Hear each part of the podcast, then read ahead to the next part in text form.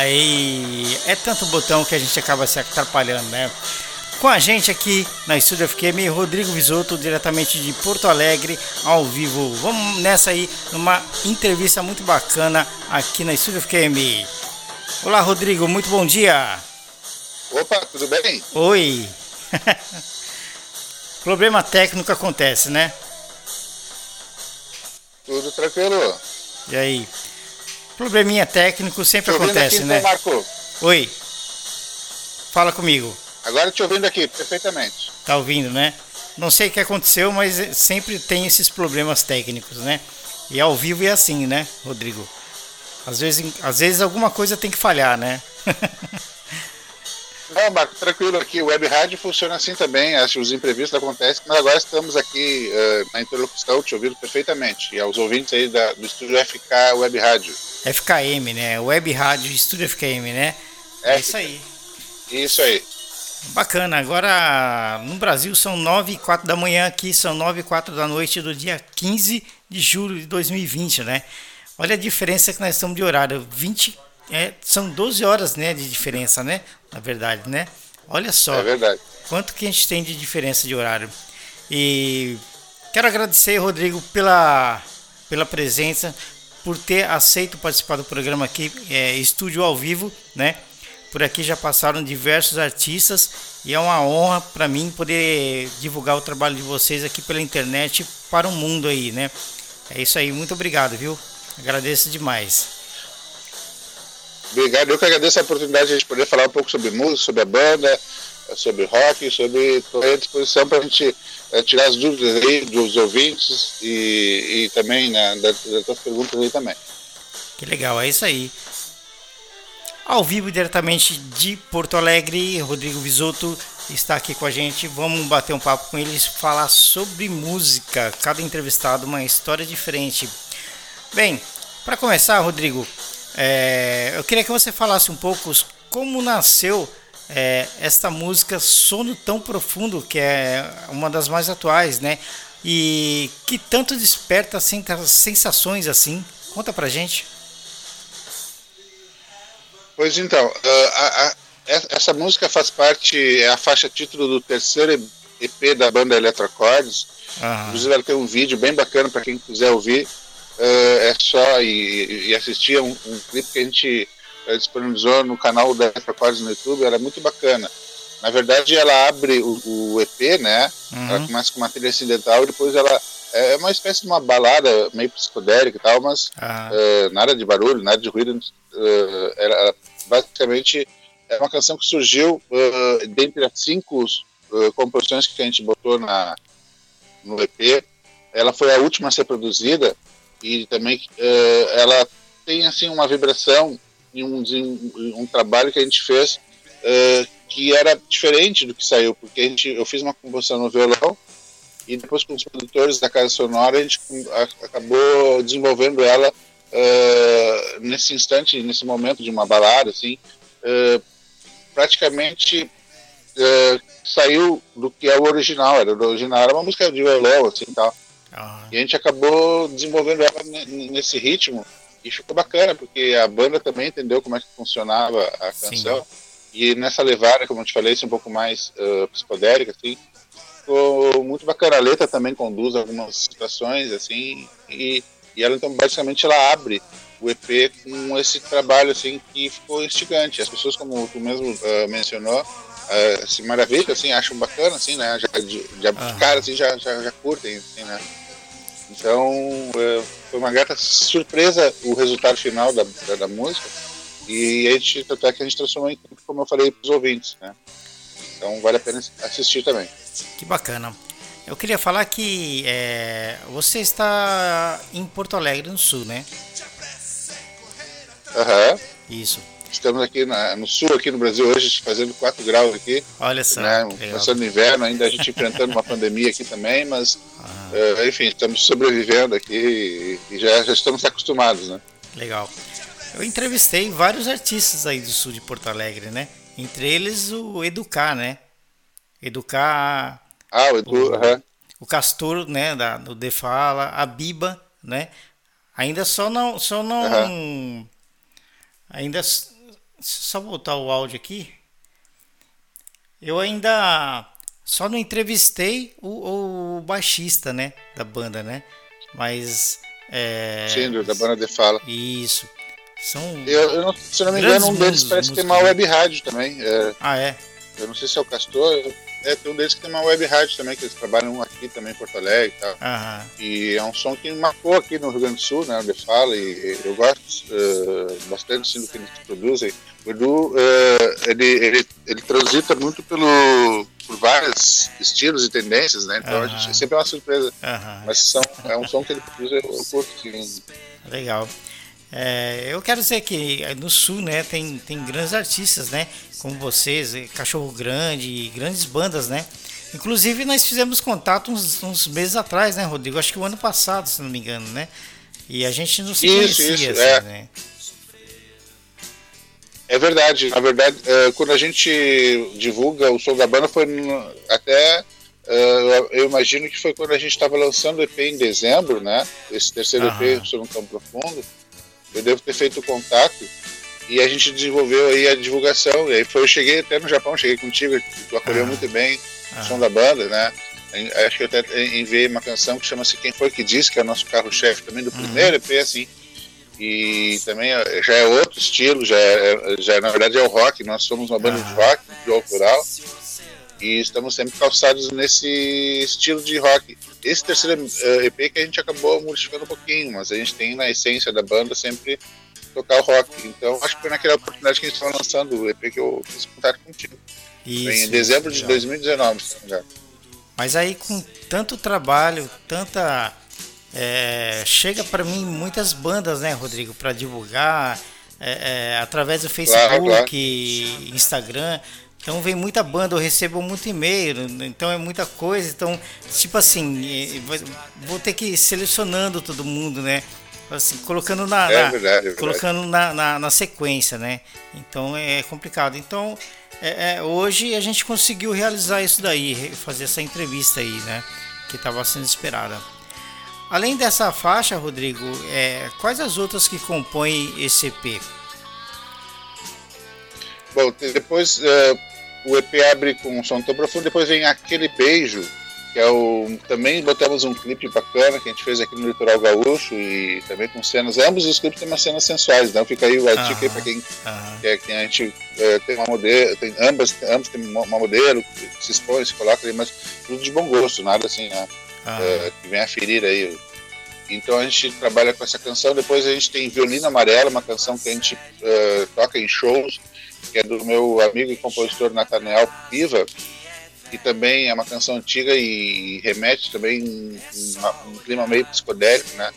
Eh, e todas essas canções são todas elas um pouco meio como baladas, assim, elas são meio devagarzinho e tal, sim. eh, ao contrário do que a gente vai fazendo. Aham, Depois tem a canção O Que Me Resta, que leva um banjo, tem uma gaita de harmônica que a gente toca também. Também bacana, assim, lembrando um pouco folk. E talvez a canção um pouquinho mais agitada, que- mas sempre também no estilo psicodélico, eh, chama-se Não Acreditei. Eh, que a gente usa alguns elementos de efeitos de guitarra em loop, né, que vai repetindo e tal. Ficou uhum, bem interessante, né? Quero alertar para as pessoas, ah, mas psicodélico, será que é né, alguma coisa de experimentalismo? Não, não, não. Na verdade, são canções assim, de bom gosto. Eu acredito que as pessoas que estão ouvindo estão gostando, sim. Não tem nada de, de loucuragem nem nada. É, Basicamente são baladas e que a gente trabalha um pouquinho mais a questão né, de, eh, de desenvolver, assim, eh, eh, estigar no ouvinte novas sonoridades. Então é por isso que a gente tra- transitou por esse caminho nesse, nesse trabalho aí que a gente desenvolveu em, em dezembro. que legal. Inclusive, é, quem está ouvindo aí pela página da rádio, né? é, que nós divulgamos, quem está ouvindo aí vai estar curtindo a entrevista com as músicas de fundo, né? Vai estar ouvindo aí com as músicas de Isso, fundo. isso. É bacana. É, Agora no, no vídeo dessa canção, né? é, quem que ficou responsável pela direção e tudo mais é, é, nesse trabalho todo? Então, a gente fez uma parceria com um jovem diretor aqui de Porto Alegre, chama-se Lucas Noronha, eh, junto com o pai dele, que é o, que é o Ma- Marcelo Noronha, que é um historiador. O Lucas, ah, pra te ter uma ideia, já se formou agora, faz pouco tempo, assim, em audiovisual e tal, ele vai ser um, ele produziu muito bem os clipes, né? Tanto aquele beijo como o som tão profundo, uh, pela NPAC, produtora. Eles fazem um trabalho aqui com o Grêmio Futebol Porto Alegrense e também trabalha muito com o departamento uh, de audiovisual da, da Universidade Federal aqui. Então a gente fez essa parceria, né? E a gente conseguiu desenvolver esse trabalho muito na troca de ideias e tal, e a gente conseguiu contratar os modelos, fazer um roteiro, ah. desenvolver em ambos, né? Uh, locar, fazer locações de, uh, de imagens tanto no estúdio como num bar assim, temático, muito bacana assim, uh, num parque que a gente tem aqui, e sempre desenvolvendo junto com a banda e também com, com a Klaus Stripper, que trabalha também na arte final, e o próprio Marcelo também dando a orientação de roteiro a gente conseguiu aí fazer dois excelentes trabalhos, assim, que para ao meu gosto, sim, ficou bacana. Acho que, se eu não me engano, já passou da. Aquele vídeo já tem mais de 2.500 visualizações. Olha. Não é um número tão significativo, mas para uma banda independente a gente contabiliza isso como algo que são 2.500 pessoas uh, apreciando o teu trabalho. Isso para nós é bem gratificante. Né? Bacana. E aquele, acho que uh, Sono Tão Profundo, ele tem umas 1.700 visualizações. A gente lançou em abril, um pouquinho antes da pandemia. Então o trabalho também foi realizado assim. Ah. talvez esse O Sono Tão Profundo seja o único projeto da Eletracordes uh, que a gente conseguiu desenvolver uh, e trabalhar né, na divulgação e tal, uh, um pouquinho antes da, da, desse confinamento, né? Afinal, agora shows e apresentações, coisas que a gente sempre fazia com bastante frequência aqui na cidade do interior, uh, vão, eu imagino que até o final do ano a gente não vai conseguir se reunir para fazer isso de novo. Ah, né? ah, e outras bandas, né? Imagino que isso vai durar um pouquinho mais tempo. Aham. Rodrigo, na sua família já tinha algum músico e você se incentivou por ele ou não? Você é, foi por gosto o seu mesmo de, de cantar, de tocar? É, tu sabe que eu estava pesquisando isso aí, porque eu tenho a minha descendência é de italiana e alemã, né? Uh, mas uh, falando com meus pais, assim, não tem alguma pessoa mais próxima, assim, né? Uh, eu trabalho, e quando eu iniciei na música, isso fazem lá mais de 40 anos, eu sou meio autodidata, ou seja, eu comecei a aprender a tocar violão, instrumento que eu iniciei uh, tocando e frungando ali uh, através do meu ouvido, assim, acho que tem uma ah. qualificação que eu tenho, talvez, assim, é, é, é ser autodidata em poder tirar canções. Assim, se botar uma música qualquer, eu tiro ali, questão de 10 minutos. Ah, que legal. É, ah. não, não aprendi. Ah, depois eu tive algumas aulas, assim, mas eu sempre fui autodidata, né? E a, questão, e a questão até de compor as canções da Letra Cordes, isso aconteceu agora num passado recente, assim, de 10 anos para cá. Foi quando a banda começou, uns 10, 15 anos para cá. De Quer dizer, eu já compunha, mas eu comecei a cantar, de fato, foi nesse tempo, porque antes era mais basicamente um instrumentista. O meu instrumento original é, é, é o baixo, né? Mas sempre, é, claro, eu aprendi sozinho, fui desenvolvendo algumas técnicas e tal. E hoje posso dizer que sou um pouco autodidata, assim, não sou um cara assim, exímio, compositor, exímio instrumentista, mas talvez a minha virtude na música seja justamente ter um ouvido bom para tirar as músicas, para captar ah. uh, sonoridades para a gente desenvolver esse trabalho. Legal. E você sempre trabalhou em função da música ou você é, antes disso trabalhava em outra área? É, ou se não, você, é... você é, antes de ser músico, o que, que você pensou em ser?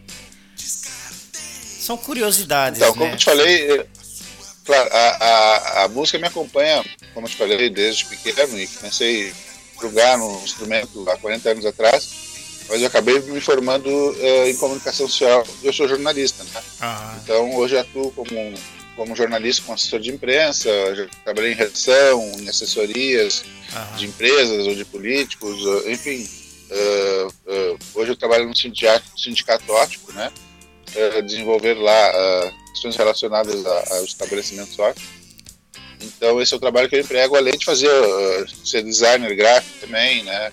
Uhum. E, e, também trabalhar agora com, com, com, música também, em rádio, já, já, já dirigi rádio, e a gente então vai, digamos assim, uh, buscando novas frentes sempre na, na atuação da área de comunicação, sobretudo de jornalismo. E a música veio acompanhando, assim, sabe? Uh, sempre paralelamente, mas não como não, não, não é o meu modo de vida de, de sobrevivência, ou seja, não sobrevivo da música, não sou músico de bar, ou, ou enfim, ah. eu basicamente tenho ela como. E trabalho isso com muito afinco e busco também profissionalizar isso a partir da minha expertise de comunicar e, e, e até de divulgar né, o produto, no caso a banda, Eletracord, mas eu sobrevivo, mas é de jornalismo. Assim, a música está no segundo plano, mas eu, a gente faz sempre também tendo essa expertise para poder é, dar visibilidade para o trabalho da banda. Ah, bacana. É, deixa eu ver aqui. Quando, quando e como que, que nasceu a, e surgiu a banda Eletroacordes?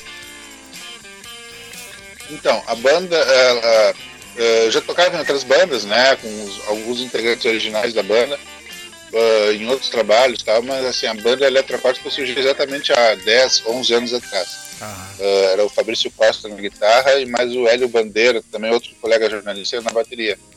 Naquele momento a gente só tocava em estúdio na casa do, do guitarrista, ele tem um, um, estúdio próprio e a gente tocava só covers, né, fazendo né, trabalho assim sem um propósito assim de se lançar com uma banda. Aí em determinado momento a gente ah, vou apresentar uma canção que eu fiz, né? Que é Quem Foi Que Disse. A primeira canção que eu te falei que é a música de trabalho. Então a gente começou então a fazer. Uh, a ensaiar essa canção, daqui a pouco vem uma outra composição minha, em Cários Vatos, Respire Fundo. E aí, em questão de um ano, a gente conseguiu desenvolver um repertório bacana, uh, ao qual a gente depois, posteriormente, gravou o primeiro EP. Então foi assim, meio sem propósito, assim, gente foi, era só sair uma banda de ensaio, acabou uh, acontecendo uh, alguns shows, aí começou a agendar e tal. Então assim ela foi surgindo, né? E aí então durante os, os dez, uma década de trabalho a gente foi fazendo aí, fizemos três EPs, vários clipes, temos seis clipes realizados, mais de 20 canções autorais, né? Então tem um trabalho bem extenso aí da banda. E o propósito da banda era justamente fazer o registro das músicas, né?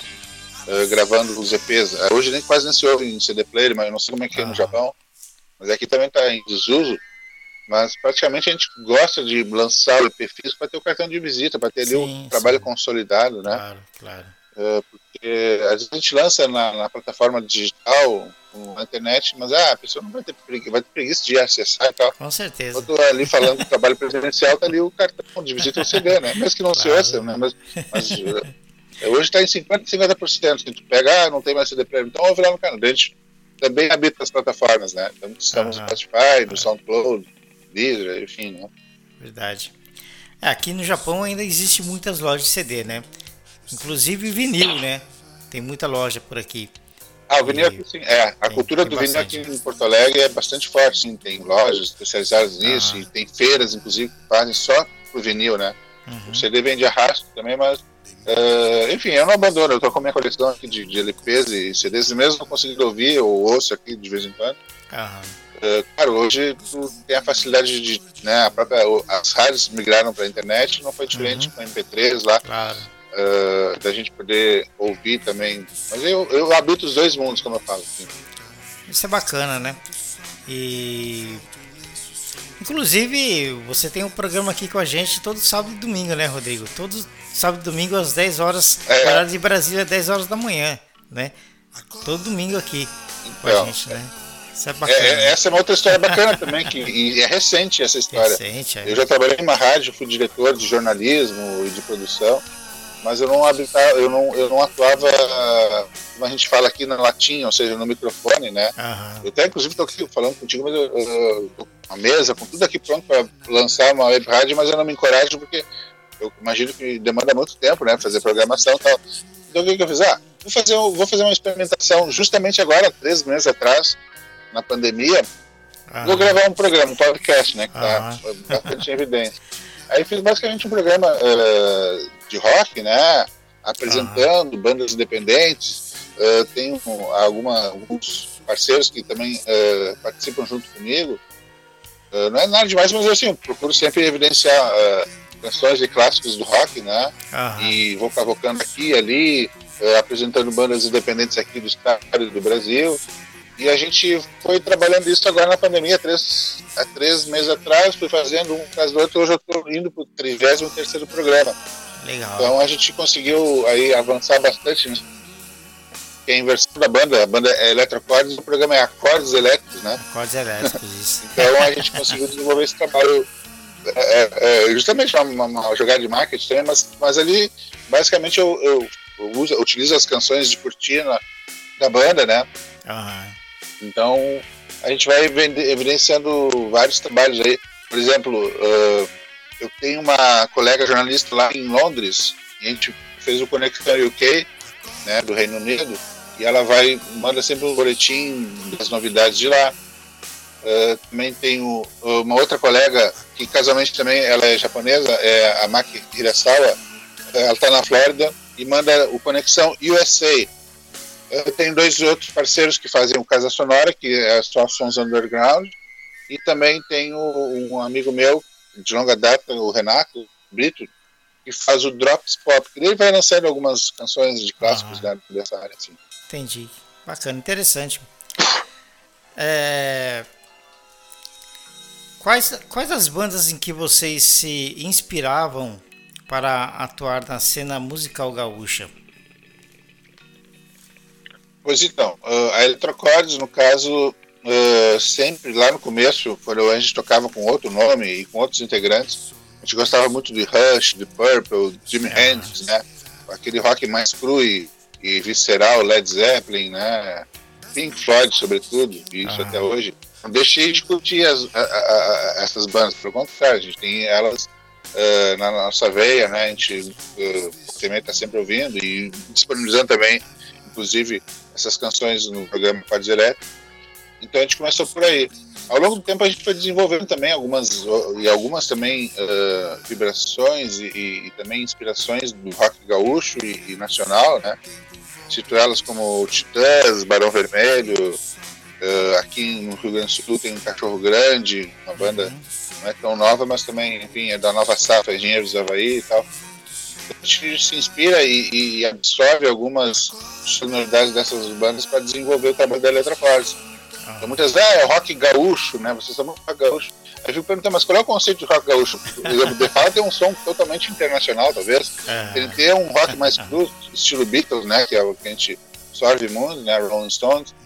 Então, assim, não existe um conceito, mas já que nos uh, classificam um rock gaúcho, tá, vamos lá, né? Realmente a gente tem muitas inspirações daqui, né? Tem a banda Garotos da Rua, Terra na Tiriça, uh, Replicantes, que é a banda mais punk, né? Uh, e aí a gente tenta, digamos assim, fazer um trabalho próprio, aí sem muito rótulo, né? A gente vai pegando. Ah. Até que esse terceiro EP, por exemplo, que eu estava falando sobre tão profundo, talvez nem tenha muito a ver com rock gaúcho, né? Talvez até parecido com Júpiter Maçã, uh, mas nem tanto, assim, mas. A gente faz o som mais próprio, sim. A gente não gosta de rotular o nosso som, é, o som é. Mas as pessoas ouvem é o rock gaúcho, né? Você fala assim, é bem, vamos lá, né? Não, sem briga, né? A ideia é a gente poder apresentar e as pessoas gostarem, independente de, da, da influência ou do que ela possa ser, né? A música se expressa por si mesma. Sim. E você, vocês curtem o, a música tradicional gaúcha? Assim como é, ah, assim como no Rio, sim. samba, né? Vocês curtem? Sim, sim, a música regional, regionalista aqui que chama-se Vadrão, é, enfim, o Milonga e tal. Não, eu te confesso, eu, a gente quando a gente vai para o interior, e isso é muito com meu pai, eu, eu, a gente evidentemente tem uh, presencia muitas atividades uh, que a gente chama do movimento tradicional gaúcho. Uh, tem muitas quando a gente vai está rodeado desse, dessa cultura, dessa expressão musical também. Uhum. Não é que eu não goste, eu só não, não, eu não ponho na minha playlist, digamos assim. Sim. Mas, obviamente, tem muitos compositores e a gente, volta e meia, até faz esses programas juntos, ou enfim, sempre tem, tem essa galera também do, do movimento tradicionalista. Uhum. Na nossa praia, assim, digamos assim, né? Porque realmente ali ela está fundamentada muito na música platina, na música que vem também daqui do sul, do, da Argentina, né? Isso do movimento de folclore, quase que dizendo. Eu espero não apanhar dos do, do meus colegas músicos daqui, porque eu não sei se eu estou conceituando isso de jeito. Mas o fato é isso, é um pouco assim, é o folclore da nossa, da, nossa, da nossa cultura, né? E eu claro. não posso te negar a minha cultura aqui também, né? Eu claro. gosto de um bom chimarrão, gosto de um bom churrasco. E quando tá rodeado disso tudo, tem a música tocando vaneirão, tocando, ah, né? Uh, música gaudéria que a gente chama, né? Ah. Então, é tranquilo. Mas eu não sou, não, não boto no rádio, assim. Quando eu viajava muito no, pro interior quando eu era pequeno, meu pai botava lá as músicas e a gente tinha igual, sabe? Então, uhum. nenhum preconceito, isso que eu quero deixar bem claro. Mas só não é a nossa. Imagino que se fizesse uma pergunta para alguém tradicionalista, ah, tu gosta de rock? Eles vão dizer, ou não gostam, ou vão dizer a mesma coisa que eu. A gente convive é nesses, né, sabe, sem muito uh, preconceito, né? Uhum. E, e até abrindo um parênteses aqui, quando se fala muito em música regionalista, e sobretudo hoje o sertanejo está muito forte aqui no Brasil, Sim. né? Praticamente predomina, muitos toqueiros atacam, ah, não sei o que, o funk também, né? Cada um seu gênero, são colegas músicos que têm que sobreviver da música, a gente não pode classificar o varinão é isso, o, o sertanejo é isso, o é. Não, não, cada um no seu ambiente é, tem que viver em harmonia. Tanto é que o sertanejo dá um exemplo bacana, assim, porque eles se uniram, né, no Centro-Oeste, e fizeram um som e se expandir em todo o Brasil. Isso é um exemplo, é um case bacana, assim, ah. do rock seguir, né. Hoje talvez não seja evidente do rock estar no, no seu apogeu, mas poder significar que o exemplo do sertanejo poderia ser seguido também, né, de se unir, ah. de, de fortalecer a cena musical independente, né. Então a gente trabalha muito isso. Eu faço muito trabalho de produção aqui com algumas bandas. É, digo produção de, de, shows, né? Não de produção de bandas. É, de shows coletivos e a gente se une para fazer é, vários eventos justamente para fortalecer. Mas a gente percebe que às vezes existe uma, uma, uma competição interna assim, que é desnecessária, né? E, e aí imagina com outros uh, outros gêneros musicais, não dá para ter essa competição de ah, isso é aquilo tal, acaba afastando, não é isso. Né? A música é para se ouvir, a expressão da arte, né? E não uma, competição. Então, é nesse sentido que eu alerto sempre aqui nos ouvindo, os músicos, bandas e até. É, dá para conviver num mundo de diferenças e é só aceitar e, e, perceber que também ali tem, algo, tem muita gente sobrevivendo, né? Sim. Tanto no rock, sertanejo, funk, reggae, enfim, tudo. Né? curto bastante reggae, diga de passagem, mas, eh, enfim, eh, são tendências diferentes apenas. Né? Eu, quando comecei a ouvir música, né, é, ouvia muito, eu era, tinha que 7, 8 anos, chegava da escola e tinha televisão, a tele, televisão de seletor ainda, né? Então eu chegava da escola e ia correndo ligar a televisão porque eu queria assistir o programa que chamava Acho é Clip Trip, se eu não me engano. Alguma coisa assim. Uhum. Então eu queria assistir porque passava os clipes do Duran Duran, essas bandas, né? Ah, sim, claro. E Simple Minds. Da nossa saudável MTV, né? Isso. Tipo MTV daquela época. E eu ouvia isso, né? Depois, é, lá, lá 83, 84, eu comecei, eu comecei a ouvir soul music, né? Eu tinha um amigo que ele tinha vários ah, vinis, né? Então ele começou a fazer baile uhum. no salão de baile lá. E eu, eu era de menor ainda tal. E ia junto para ajudar a carregar as coisas e entrava, gostava, né? E, e, já com 15 anos e participava com ele ali na, na nessa noitada né, de, de, de som. Era é, aquele soul music, aquela música negra tradicional, né? Aquele, aquele, aquele balanço do, dos passinhos, aquela coisa toda, né? E até hoje gosto, né? Mas gosto do rock também, né? Rock nacional, rock internacional, né? É, o heavy metal, o, o, o, punk, o gótico, né? Então, assim, é, são. Que nem você está falando, cada, cada artista que toca o seu estilo tem que sobreviver da arte dele, né? Então ninguém. É verdade. Né, ninguém pode sair julgando por isso, né? Cada artista tem o seu, seu lugar ali. E é isso. Agora. A... Tu sabe que. Vai lá. Tu sabe que quando. Ainda falando das, das diferenças musicais, logo no começo, lá ainda na minha juventude, na adolescência, quando a gente começou a tocar, a gente era muito do heavy metal, né? Também, uhum. gostava de reproduzir as canções mais pesadas, e até hoje eu gosto, uhum. né? Enfim. Mas depois a gente também começou a botar, ser DJ, botar som em festa, casamento, e eu me atuei um pouco nessa área um, um determinado período da minha vida. Uhum. Aí tu vai abrindo a cabeça, e ouvindo, do, na época que tocava só dance music e tal, a gente, né? Eu ouvi, depois explodiu também, foi na época, uh, a minha adolescência explodiu a banda Blitz, depois veio Camisa Blitz. de Vênus, que foi muito forte aqui em Colega em Salvador. Uhum. E depois estou lá, e Paralamas, Rock in Rio, veio junto o Barão Vermelho, Cazuza, Titãs, e aí tu, tu se joga, né? Porque daí realmente é, é, algo que não tem como não gostar, né? Uhum. E aí então a gente vai abrindo, mas no começo era aquela coisa, ah, só heavy metal, The Purple, né? Scorpions, uhum. White Snake, né? A gente adorava, e adora até hoje, mas a gente vai. Inclusive, tu tá falando também de Soul Music, no programa Acordes Elétricos, que vai chegar aí uh, em alguma da, dos, dos, episódios que eu, que eu, gravei aqui no podcast, falo, faço um, alguns blocos só de Soul Music, ou programas Legal. inteiros, ou programas mais pesados, tal. a gente vai variando também para dar uma diferenciada, assim, não ficar sempre no mesmo sim, quadradinho. Sim. É, eu, eu gosto muito, né, do, é, Cal Calton, Billy Ocean, esse pessoal, né, daquela época, né, e, e revira e mexe, tô assistindo no YouTube, né, e, e gosto. É, teve uma época, né, que eu, eu gostava só, só de rock, né, não queria saber de outra coisa, era só rock. Então, assim, hoje eu gosto, né? É, continuo gostando do soul music, a música negra, aquela tradicional. É. Aquele funk americano é gostoso de ouvir, também gosto de ouvir, né? É, hoje eu gosto muito do, do, do, do deep house, do, da, da, música eletrônica, da música pop eletrônica. Uhum. Eu não gostava antigamente. Hoje eu gosto, né? Gosto de ouvir. Uhum. Tanto que. É, tem que ter. Tem que tanto que eu ponho para tocar aqui é, é, variado, né? Não, não, toca só rock, não toca só deep house, não toca só soul music, é variado, né? E não fica. MPB eu gosto de MPB, eu também não gostava de MPB, hoje eu gosto de MPB. Sabe por que, que eu aprendi a gostar? Por causa dos, dos, dos artistas que eu comecei a entrevistar de MPB, né? Então eu aprendi a gostar de MPB. Eu vi que as letras das músicas MPB eram muito interessantes, né?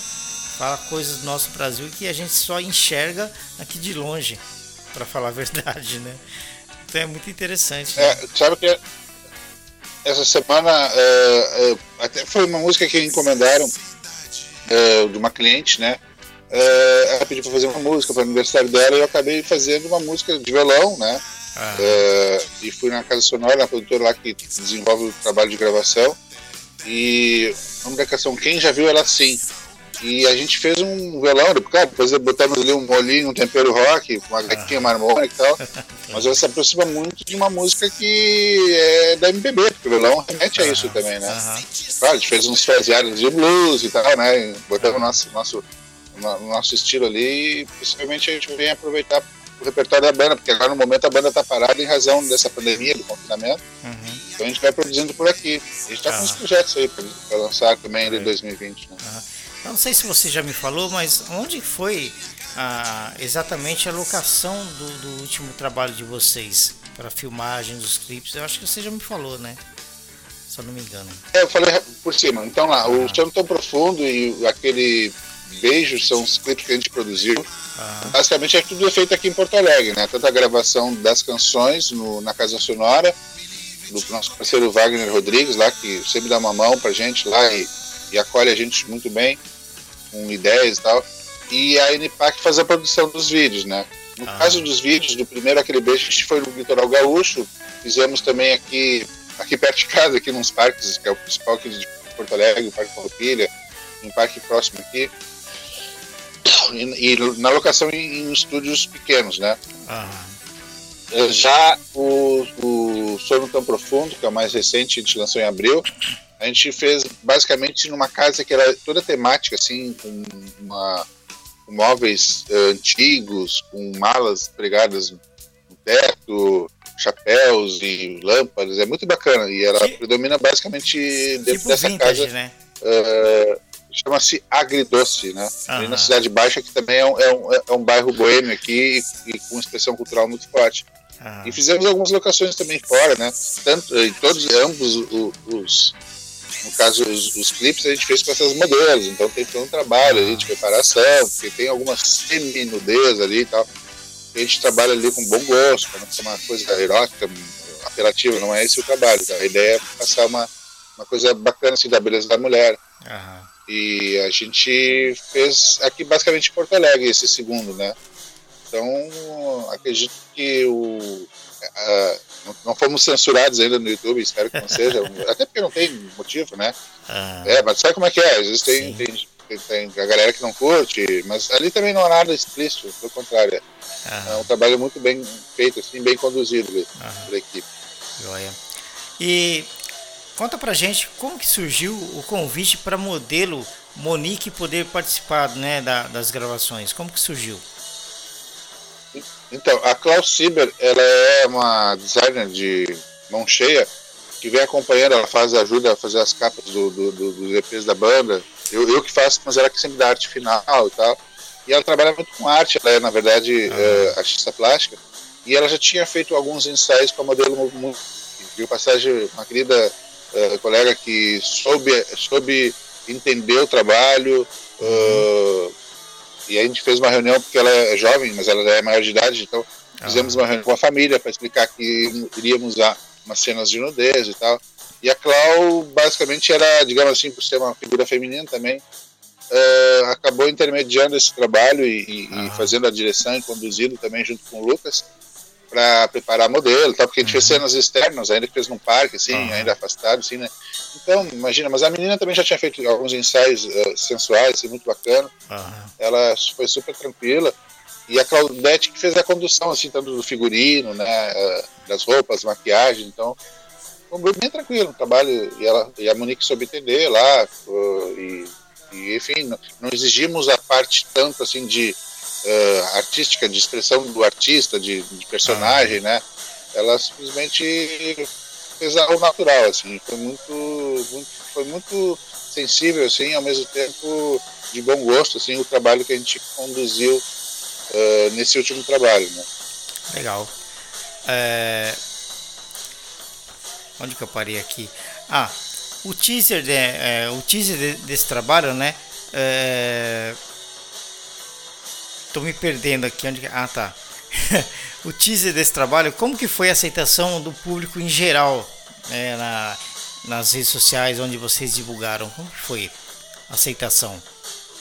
Bom, uh, não, tem uma receptividade muito boa, tanto do, do EP, né, que foi lançado em 2019, um, acabamos fazendo um show uh, ao vivo, uma live, né, ainda uhum. antes da pandemia, começou já aqui no Brasil se intensificar muito a, a cultura da live.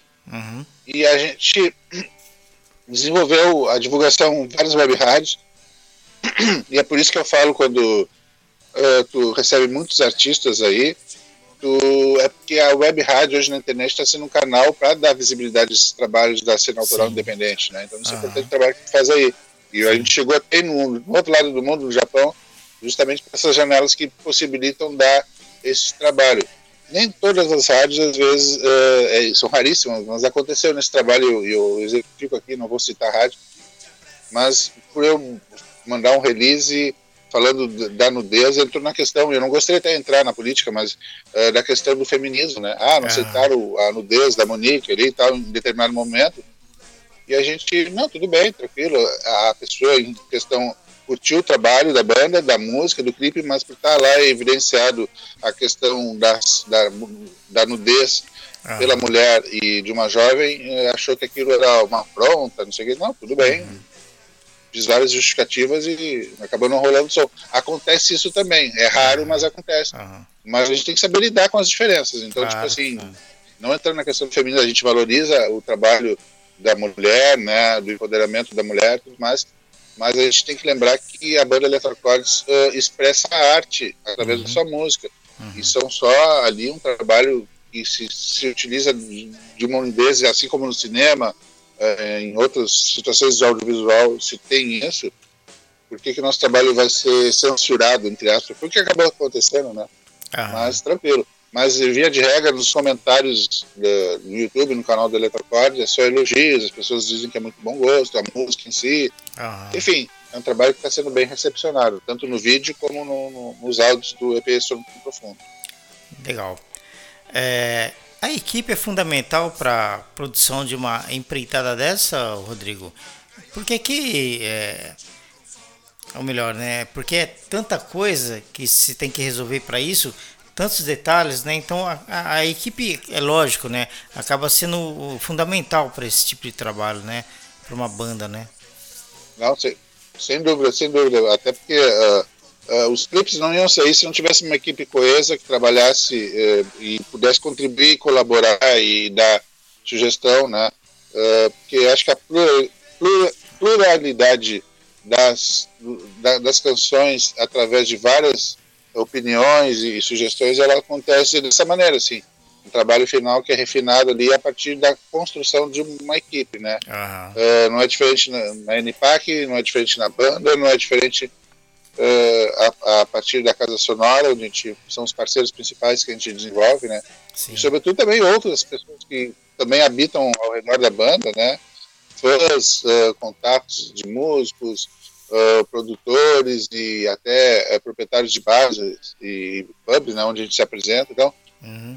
a soma desses esforços né, e dos próprios músicos que integram a Eletrocordes acabam por a gente, assim dizer, somando a, a, ao produto final que tu possa Sim. ter visto no clipe ou na música, né, uhum. que tá uhum. rodando aí e tal. Então, é, é, é, é, essa talvez seja a somatória desses esforços. A equipe é uhum. fundamental, sim. Eu, não, eu, por mais que eu seja o trabalho do Rodrigo, junto com o Matheus e a gente faz esse trabalho da banda, mas não é o Rodrigo só eletrocordes e tampouco, mesmo que eu seja o band leader, e nem gosto muito desse, desse de usar essa figura, de ser a figura principal, gosto de compartilhar as, as responsabilidades. Eu acredito que ela funciona só com trabalho coletivo. Joia. Como foi trabalhar para é, como foi, né, trabalhar com o diretor Lucas Noronha? Foi a primeira vez que vocês trabalharam com então, ele? É, o Lucas ele fez esses dois últimos clipes que a gente trabalhou. Também a gente fez um doc, um mini doc ah. com a história da banda, nos 10 anos da banda, né? Então a gente já tem uma afinidade é, peculiar, assim, no sentido de que ele já domina todas os ferramentais e sabe dirigir a banda, é, dá espaço para a gente poder opinar. Então o Lucas, como eu te falei, ele é jovem, mas ele tem um, uh, um talento assim uh, inigualável porque ele está muito à frente do seu tempo assim no sentido de poder desenvolver os trabalhos uh, audiovisuais né ele faz outros trabalhos também mas com a banda a gente já fez uns quatro trabalhos assim, além desses dois clipes fizemos uhum. o doc a gente faz vários teasers e enfim a gente encaminha vários projetos junto aí porque é um parceiro que realmente sabe dar valor e o espaço para a banda dentro do clipe dentro do de um trabalho audiovisual. Né? Legal. A NPPA é uma produtora top aí na região? Não, é como eu falei, a Nipac, na verdade, ela, ela sim, ela tem um trabalho já consistente e vem desenvolvendo junto com um, um trabalho com o Grêmio Futebol Porto Alegre, como eu falei antes, como na própria universidade, tem outros artistas e bandas que eles também desenvolvem trabalho.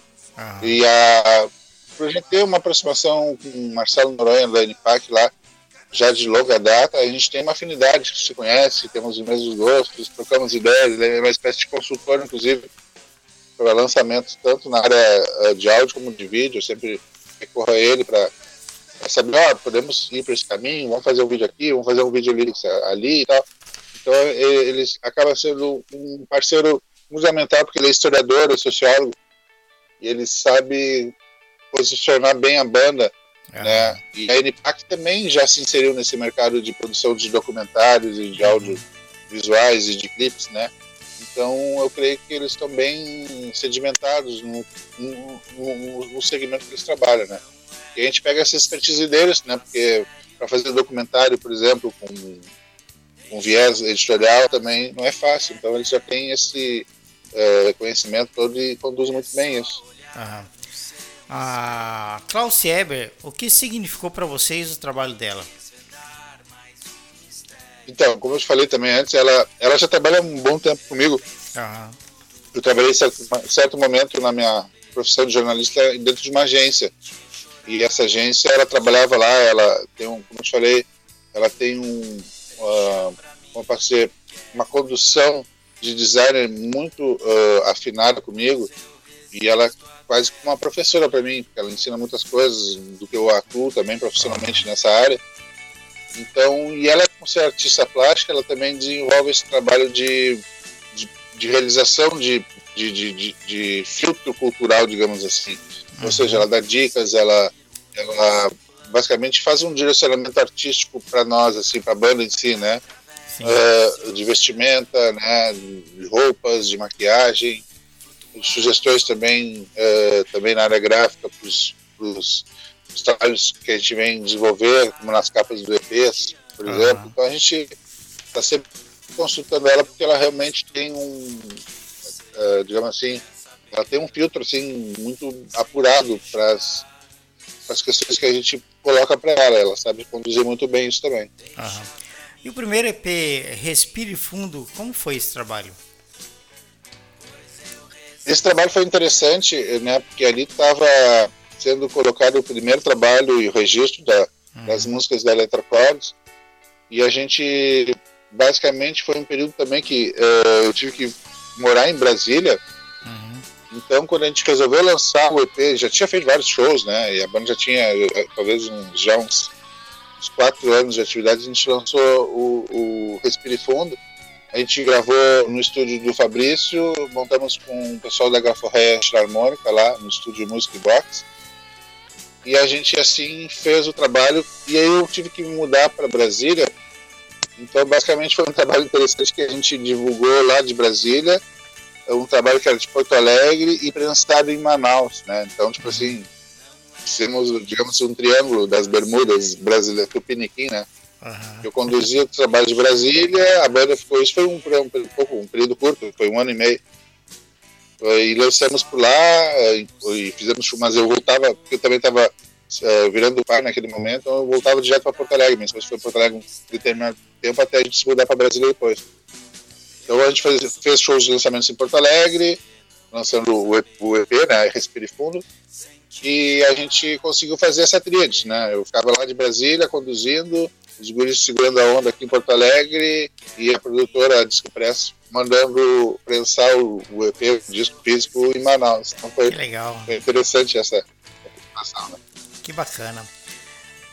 Agora eu queria perguntar para você, Rodrigo, o que, que você acha é, das nossas web rádios de hoje, né?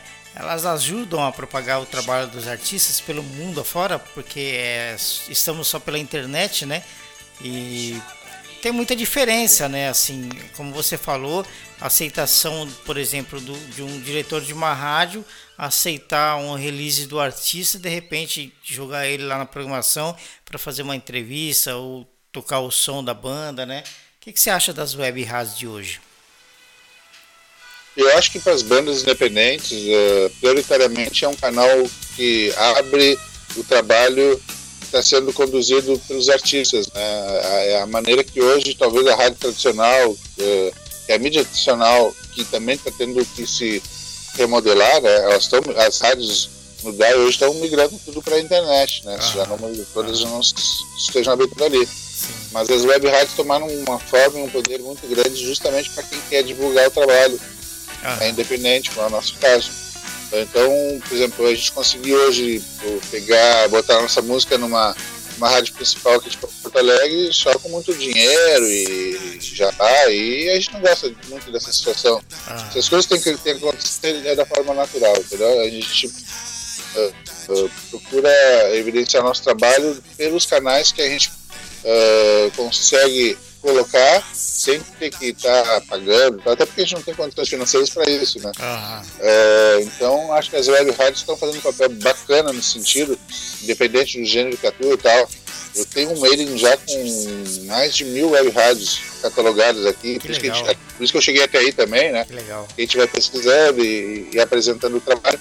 E é, um, é algo que as, tanto o ouvinte que já está ligado aqui na tua rádio como nas demais, está entendendo isso, né? Hoje a gente não fica, é, é, fica só na, no aspecto on demand, on demand, ou seja, a gente pode ouvir na hora que a gente quer, no momento que a gente quer, e não fica dependendo de programação de rádio. E, e hoje rádio também vai ter que se transformar. Daqui a pouco, eu acredito no Japão, imagino que já possa estar ocorrendo aí que já para tu ouvir no carro, hoje tu pode ou tu ter o teu playlist particular, ou tu, né, tu caminhar para um.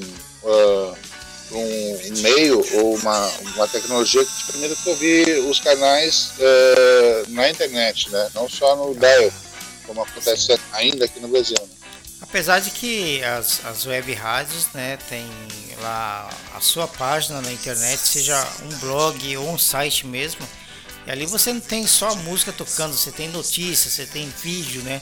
Você tem link para outros lugares, Isso é né? Isso é interessante, né? Claro, claro. Não, o mundo é ser, é ser explorado, ainda acho que já acaba, digamos, se consolidando aqui no Brasil isso, ah. né? Só pelas rádios que eu falei na, no aspecto de web, rádios voltadas à música, rock, mas a ver com o que a gente trabalha, né? Ah. Uh, mas certamente já está as próprias rádios hoje já estão disponíveis também na internet, né, as tradicionais, a mídia tradicional. E eu, quando eu falo mídia tradicional, eu falo, por exemplo, jornal. O jornal hoje, questão de tempos, aí eu imagino que possa ter meramente como o, o disco rígido que eu falei antes, disco rígido não, o disco físico que eu falei em relação ao CD, né? Uhum. É, porque está se modificando e daqui a pouco já não vai existir mais. A televisão, ao mesmo tempo, está migrando para a internet uhum. e, e, a rádio não poderia ser diferente, né? É, tanto é que tem a TV Smart, né? Você assiste coisas da internet na TV Smart, quer dizer, a TV tradicional, Exato. ela tá muito baixo, né? O acesso dela hoje em dia, eu acredito, né? Aqui mesmo a gente não assiste é. TV, é mais a, a, a TV online, né? A gente assiste, né? É, é como aqui no Brasil demora as coisas a chegarem, né? Então a gente ainda estamos dependentes das, ainda dessa mídia tradicional, mas está modificando. Uhum. Eu acredito que em mais uma década aí já não vai ter mais jornal, não que não vai ter jornal, mas que vai, né? Poder de influência do, de comunicação de um jornal ou vai estar na, na, na ou vai ter que, digamos assim, compartilhar com as demais canais de web rádio ou, ou de meios de comunicações na internet então isso é legal que democraticamente isso vai acontecendo, vai modificando, Sim. assim, né? Ah. É, temos aqui uma grande emissora que basicamente conduz o noticiário em todo o país. Isso está se mudando aos pouquinhos, está se criando canais alternativos, né? Só que o que eu vejo que tem de diferença entre uma web rádio e a rádio, a rádio de prefixo, né? Que está jogando a programação da internet. A única diferença que eu acho um pouco assim é que os locutores de uma rádio prefixo eles ficam muito presos numa coisa que eles têm que falar todo dia, né? Então a web rádio não, você está livre, né? Você pode falar o que você quiser, você pode, né? Explorar vários assuntos, né? A, a, de prefixo não. É, essa é a alternativa e a vantagem que eu vejo, assim, sobretudo para os artistas e bandas que querem apresentar, que não ficam uhum. dependendo dessa mídia tradicional que te cobra para tu botar teu trabalho lá, ou depende de, ou filtra a notícia que tu quer disponibilizar para eles e tal. A rádio é bem mais é, democrática nesse sentido, de poder aceitar teu trabalho, de recepcionar, assim como vocês estão fazendo aqui para nós, e inúmeras outras rádios aqui do Sul e do Brasil, já estão atuando nesse sentido. Então, acho que vai ter uma transformação muito grande em relação à, à questão da, da mudança da mídia. Isso está tá acontecendo já, sabe? No mundo inteiro. E a gente pode acessar hoje uma rádio aí no Japão, como em Londres, em Sim. Nova York, enfim. Sim. A gente tem esse acesso sem, enfim, só tendo contato via smartphone ou, ah. né, tablet, enfim. Então, isso é que é bacana, né? Acho que isso. Minha filha, por exemplo, de 8, 9 anos, não vai, não vai vivenciar o que a gente vivenciou no, na nossa infância, né, Marco? Sim. Ou na, né, de, de, acompanhar pelo rádio do carro, como estava falando uhum. antes, né? Uhum. É, isso está modificando. Né? Minha filha hoje já está, o contato dela é, é basicamente digital, né? Uhum. Pela internet, pelo tablet e tal. Aliás, né, para nós que vivenciamos a era do cassete, né, muito do vinil, Sim. aquela coisa da, da a Sim. borracha escapar do prato do, do toca-disco, você fica pé da vida porque não consegue ouvir o disco, né? Sim. Eu, eu, a eu fita enrolar, a fita cassete isso. enrolar. Eu tinha uma fita do Ira que eu adorava, isso foi em 1985. Uma fita do Ira que eu comprei é. no posto de gasolina. Adorava ouvir essa fita, só que o, o toca-disco, o, o fita cassete né, do aparelho, direto ela dobrava, mastigava a minha fita, eu ficava muito pé da vida. Eu, é. tinha, eu tinha uma fita de cassete do YouTube também, né? Que tinha várias músicas bacanas. Nossa, é, é, ela mastigava toda a minha fita, eu ficava muito bravo. Então, assim, é, mas, Marco, até talvez eh, nós somos ainda um pouco resistentes, somos da resistência ainda de, é, do que foi, porque eu comecei a ouvir DJ Urbana, né, foi um dos primeiros EPs a comprar, é, CD, é, LPs no caso, é, na loja, lembro do Atos, uhum. numa, na Galeria Chave aqui em Porto Alegre, que era tradicional ponto de venda de disco, né? Uhum. Hoje praticamente nem tem mais. Né?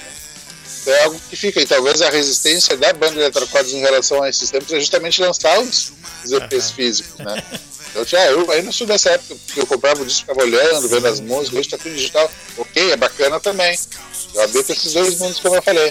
Mas é, é, eu creio que a gente desenvolvendo esse trabalho e lembrando ainda o que a gente vivenciou, né? Ouvindo os lançamentos na rádio, ou, ou comprando o LP, ou ouvindo toca-fita no, no, gravadorzinho, ou mesmo no carro. É, é, é, são sensações de magia da nossa infância claro. que a gente remete ao passado muito bacana, claro. assim, né? Você teve um momento aqui que você mencionou a Blitz, né, do Evandro Mesquita. Aí eu, Isso. eu queria falar para você o primeiro disco da minha vida. Primeiro disco, acho que foi em 82, 1982, se não me engano. É, é, é. Eu morava em São Paulo, né? Eu tinha uma vitrolinha azul que era uma, uma malinha. Você abria a, ah, eu, sei, né? eu sei como é. o alto-falante estava na, na, na, na, na tampa, né? Eu vendi todas as garrafas que a minha mãe tinha embaixo do tanque e fui na loja e comprei o primeiro compacto da minha vida. É Você Não Soube Me Amar da Blitz. Né? Não, né? E eu depois cheguei... teve um foi censurado também, né? Radioatividade também Isso. teve depois. Enfim, uh, a Blitz aconteceu aqui no Brasil, estourou o rock, acho que foi isso. Porque depois teve em seguida, foi, se não me engano, foi em 85 o Rock in Rio, né? Sim. Aí sim. vieram as demais bandas, né? Paralamas e tal. E aí nessa, nessa vibe veio Legião, que eu curto muito, né? E, enfim, o Paralamas e, e Barão Vermelho já estavam acontecendo. Aham. Ele já estava consolidado, né? E Titãs, aí veio, aí veio, veio todo o acontecimento do rock no Brasil, despertou. Aham. Não que não tivesse ainda Fita ali, com Raul Seixas, né? Que ainda Aham. são um pouquinho mutantes e tal. Mas o fato é que as bandas em si começaram a acontecer na minha vida, e um pouco talvez na, na vida de todos que têm a nossa idade, foi nessa época, a partir de 85, 82, né? E a Blitz também, posso te dizer, revelar aqui também, foi um dos primeiros LPs que eu comprei. Né?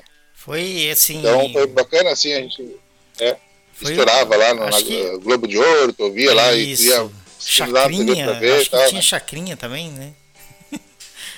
É, exato. É, é. Então a gente ficava uhum. direto, né, grudado na TV para ver as bandas. Olha uhum, só que é a situação, né? Quando, a gente era feliz, né? Sim. Quando. Agora mudando pro, pro internacional, quando eu vi pela primeira vez o Information Society, né? Aquele vocalista com aquele visual, eu adorava essa coisa do visual, né? Eu fiquei, nossa, você ficava pirada, né? Você... é verdade, é verdade. Era muito legal. Foi, é, é, essa é uma época que o Depeche Mode. É, Isso. Enfim, a gente botava muito nas festas que eu te falei, quando eu tocava em DJ, né? A gente botava essas canções mais pra dançar e tal. Aham. E era sucesso na série, assim. Aham. Nessa época aí, 80, em 82, 83, por aí, eu, eu, eu ouvia rock já, né? Que eu falei que eu comecei lá com 7 anos e tal. Só que eu via também, lembra da época do Furacão 2000? Né? Por um tempo, sim. por um tempo eu vi Furacão 2000, eu tinha LP, os LPs vermelhos, né? Era muito legal aquilo. Uhum. E aí eu comecei a ouvir, né? Tinha o Furacão 2000, tinha outras bandas. Depois eu comecei a ouvir Ozzy Osbourne, depois tem Iron Maiden, depois Led Zeppelin, não sei o que. Eu, eu tinha uns amigos Sim. que gostava e eu comecei a gostar porque comecei a andar com eles, né? Aí depois, uhum. depois eu comecei a ouvir The Susan the Benches, essas bandas, né? Nick Cave, uhum. Bad Seeds, Echo and Bunny, metal. Enquanto os caras ouviam rock, é, heavy metal, eu já tinha passado para outro lado, né? Aí, Sim. Sex Pistols, aí o que, que aconteceu? O pessoal, tudo que eu via heavy metal mudou pro meu lado. então todo mundo começou Exato. a ver. E aí tu já tava no. Aí tu já tava na fase mais dark ali, ouvindo já, The já. Gear Six, mas já. e tu ia à frente, né? Dos... Uhum. É, eu, eu tô um pouco assim também, né? Mas eu, foi momentos assim que solidificaram na minha vida, assim, na minha uhum. formação musical, foi a época que eu tava começando a tocar também, né? Então eu ainda estava muito, digamos, enraizado no heavy metal, mas é. depois mais adiante, até por a questão de botar som em festa, as coisas a gente teria que não ficava lá botando heavy metal para os caras dançarem, né?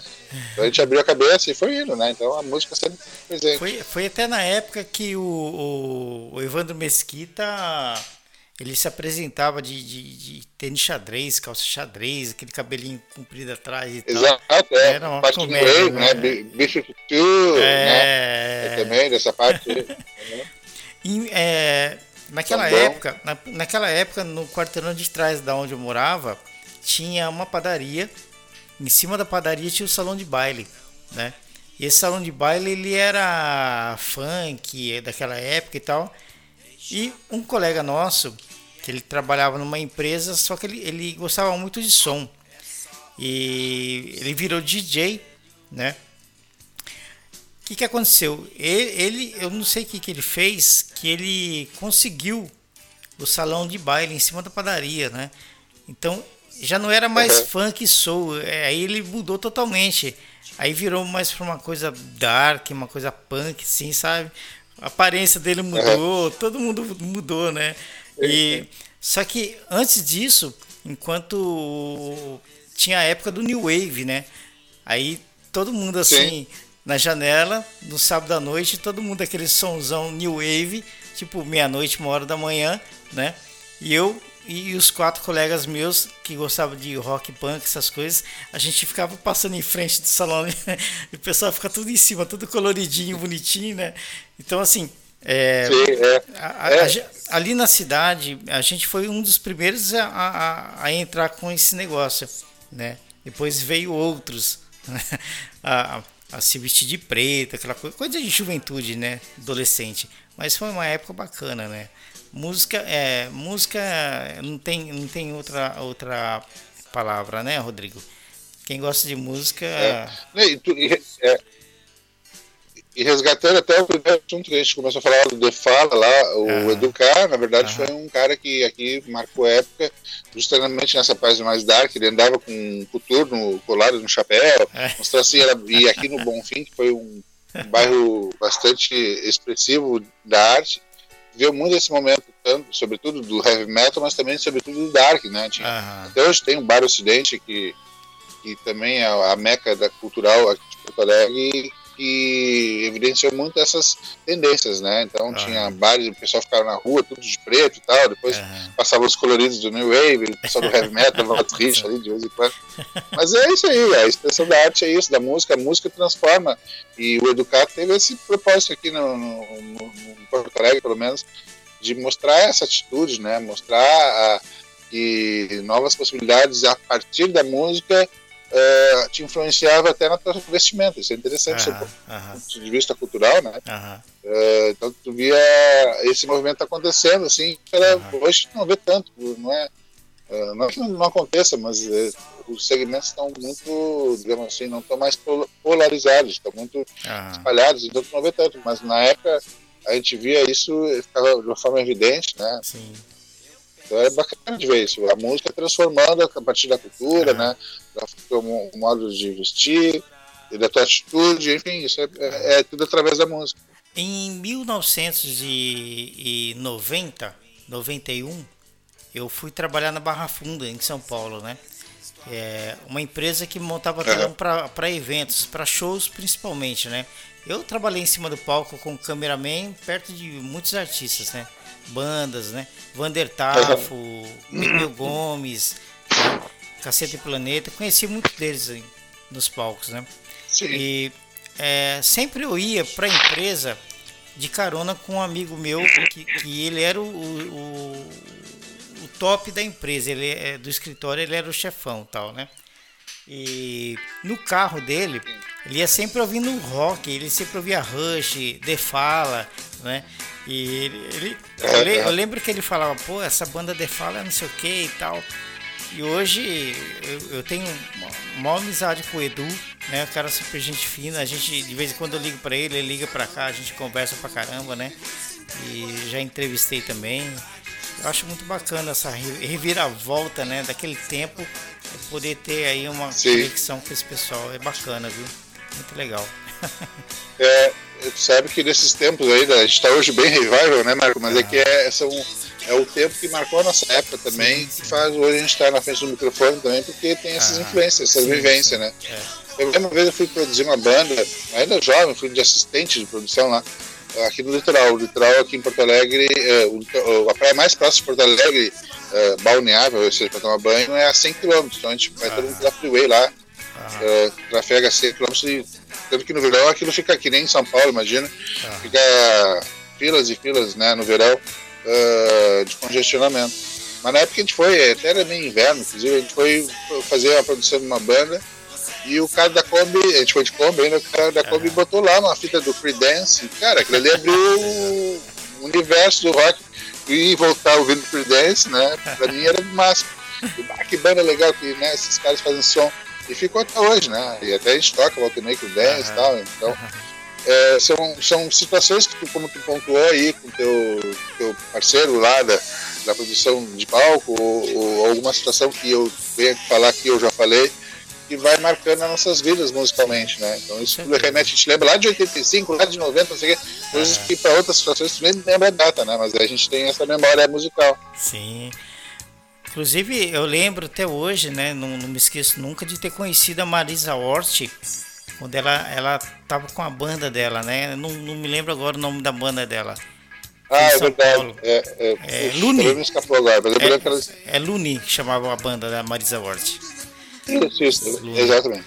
Ah, era muito legal, viu? Tenho, eu tenho boas lembranças daquela época, assim, né? falando da, da música. Claro, né? Muito legal. O Catalau, né, do golpe de Estado, ele era muito amigo do, do dono da empresa onde eu trabalhava e o dono estava sempre lá. Cara novo também, né? E uhum. eu trabalhava também como office boy em São Paulo, né? Então, sim, o engraçado é que toda vez que o Catalau ia na empresa, eu tava na rua. Nunca tava na empresa, eu tava na rua. Aquela ah, época sim. dele doidão, né? Aí, quando eu chegava na empresa, o pessoal, ou o patrão mesmo, vinha para mim com um papelzinho branco. O Catalau deixava um bilhete para mim, né? Sexo, drogas e rock and roll. Sempre ele escreveu isso, né? Assim, eu achava muito legal, né? Eu, eu via a banda tocando pessoalmente em São Paulo, numa, na festa de aniversário de uma rádio rock lá. E, mas nunca conheci pessoalmente assim, né? E agora o Vander Tafo, sim, o Vander Tafo eu já conheci pessoalmente, conversei, né? É, o pessoal do traje, e tem muitas lembranças bacanas, assim, muito legal. Foi uma época muito bacana, viu? Acho que difícil acontecer. É verdade. é isso aí. É, bacana que fica na nossa memória musical, como eu falei antes, né? Porque a gente vai evidenciando uh, essas situações da música, de artistas que se aproximaram do que a gente ouve e a gente pode até com muita precisão saber o ano e tal, porque foi o ano de lançamento dessas bandas e estava ah. acontecendo o rock, acontecendo a música, né? Em outros gêneros também, né? Quando me lembro que ia para o Nordeste, para Bahia, lá estava uh, começando um movimento musical lá também, né? Ainda que tinha o uhum. Camisa de Vênus também, que foi Sim. marcante na nossa época, e acho que talvez ela estreou basicamente em Salvador, que eles são de lá, uh, aqui em Porto Alegre e em São Paulo. Mas em Porto Alegre foi muito forte, sim, lotava os estádios quando eles vinham para cá, então. Era um momento punk também, né? Então foi, foi, foi, foi marcante, assim, naquele momento para as nossas vidas, para a expressão cultural da cidade, então ah. os artistas que vinham tal e né, então tinha todo esse movimento, sim, que é, hoje tem, mas talvez está muito pulverizado, como eu falei antes, ah. não, não, não, se concentra mais assim no local um determinado momento, assim, está bem eclético, digamos. Sim. Ah, é, a, banda que, que eu gostava muito de ouvir também naquela época de 83, 84 era Plebe Hood, né?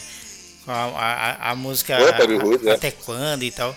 E há um ano, há um, é. ano atrás eu entrevistei o Felipe, né? O cara foi muito bacana, uma hora e tanto de, de bate-papo, muito legal. E até hoje tenho contato pelo WhatsApp com ele, ele não, não me excluiu, né? Uhum. E esses tempos atrás eu, eu, eu falei, Felipe, eu quero entrevistar o Marcelo Capucci, baterista e tal. Até que hoje de manhã, que foi ontem aí no Brasil para vocês, né? Que eu, eu, eu fiz a entrevista uhum. com o Marcelo, foi muito bacana também foi outra banda que marcou demais. Mas é isso aí. Tu sabe que uh, é bem bacana, fica a sugestão para ouvinte, eu estou tentando buscar aqui o nome do. Tem um documentário sobre o rock em Brasília, uhum. que fala justamente dessas bandas Hood, uh, o Legião, uhum. o Capital Inicial, né?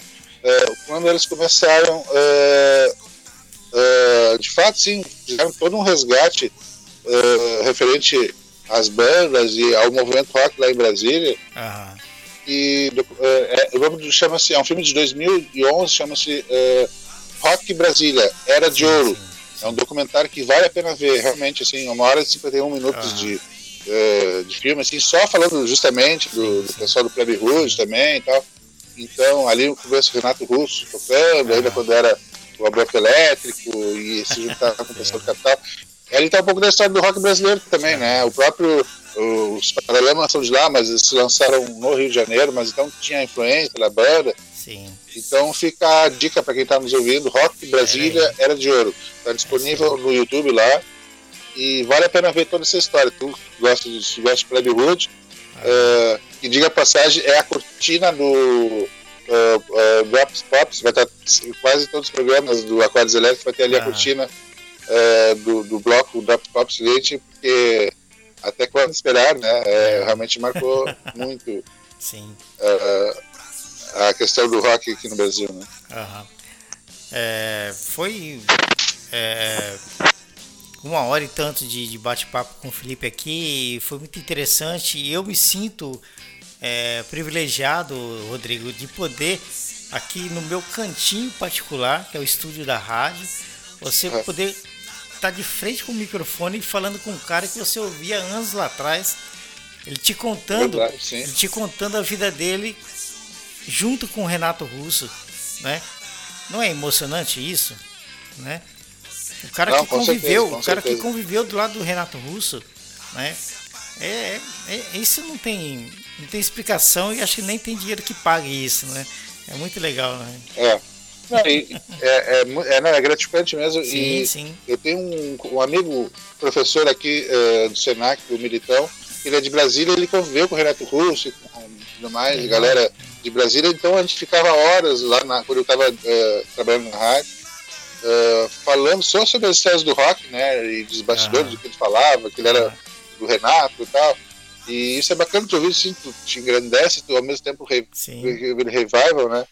E Sim. não deve ter sido diferente quando tu entrevistou o pessoal do Club Hood, né? Então uhum. é bacana tu se lembrar das situações que te remetem à vida, à vida uh, lá atrás, ainda quando tu estava iniciando, né? Uhum. Primeiro LP, da primeira vez que tu bota o disco, da vitrola azul, enfim, né? Legal, isso é muito né? bacana, né? É isso aí, Rodrigo. Eu quero agradecer a sua participação, viu? Mais uma vez. Foi, espero que você tenha gostado.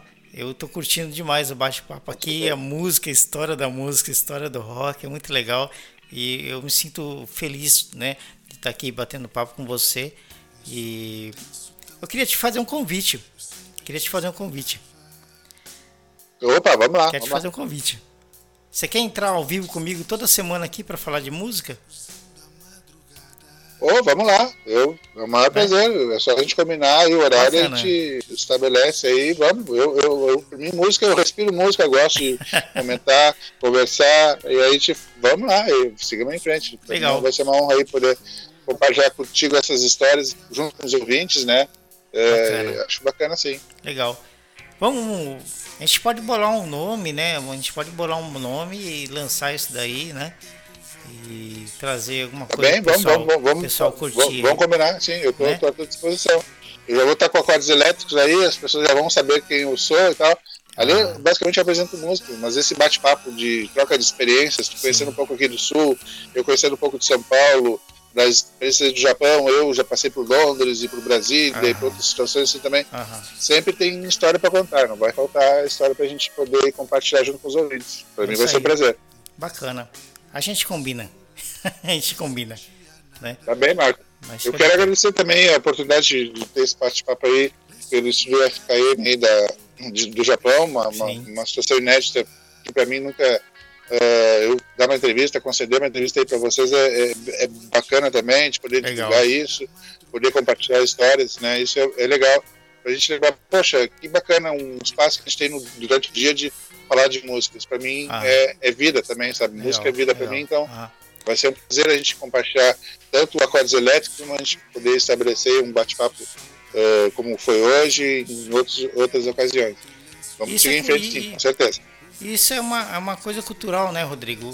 É, eu aprendo muito com você, que com certeza você sabe muito mais do que de música do que eu. Eu aprendo com você e alguma coisa você tira proveito disso e vai aprendendo também alguma coisa, né? E... Claro, claro. Ah, é, são troca de experiência. Eu não, não conheço gente, tanta música, né? Eu só atuo mais, talvez, como música e banda, tá? mas de qualquer maneira a gente se vira com uns 30, sim, né? Sim, sim. A e, gente. Enfim, vamos, vamos. A gente vai adquirindo uma cultura musical, né? Uma coisa que eu acredito que nem todo mundo tem esse interesse, infelizmente, né? A cultura musical, né? E. Eu queria. Eu, eu tava pensando uma, o nome do cara, só que tinha esquecido. Eu queria te falar. É eu entrevistei um, um, um, dos caras que eram um dos maiores locutores de rádio rock de São Paulo.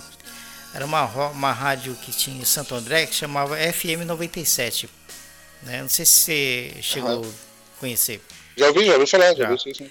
Não chega aqui para uhum. nós, mas eu já tinha ouvido ele, ele chama Leopoldo Rei.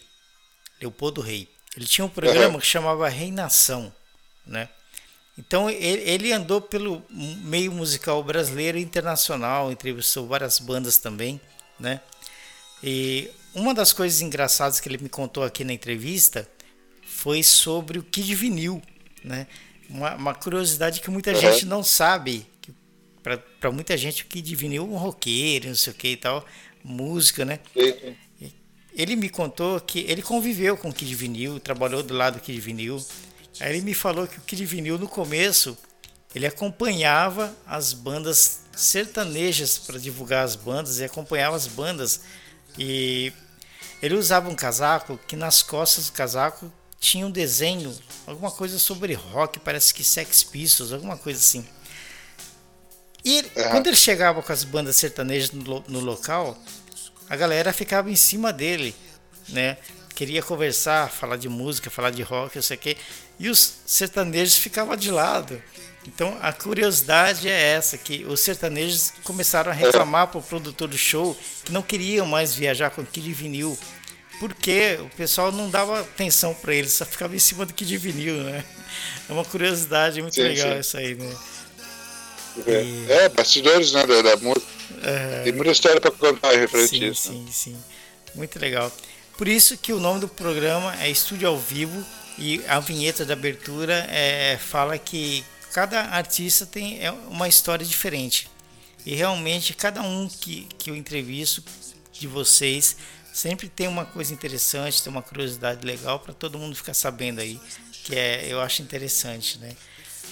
Muito bem, eu quero agradecer mais uma vez a sua participação e vamos nessa aí, a gente vai fazer essa parceria aí e vamos vir falar de música aqui. Espero que você tenha gostado. É, que bom, não, que bom, que bom.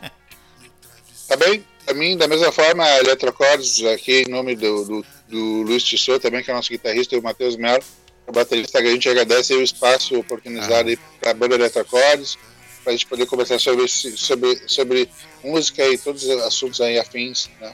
É, para nós sempre é bom estar presente aí, consolidando e divulgando rock. Isso para nós é muito importante. Beleza, é isso aí. Muito obrigado, Rodrigo, mais uma vez. Sucesso sempre. Vamos aí se falando. Tem muita coisa pra gente conversar. Beleza? Tá bom. Um abraço para você e para todos os ouvintes aí. É isso aí. Muito obrigado.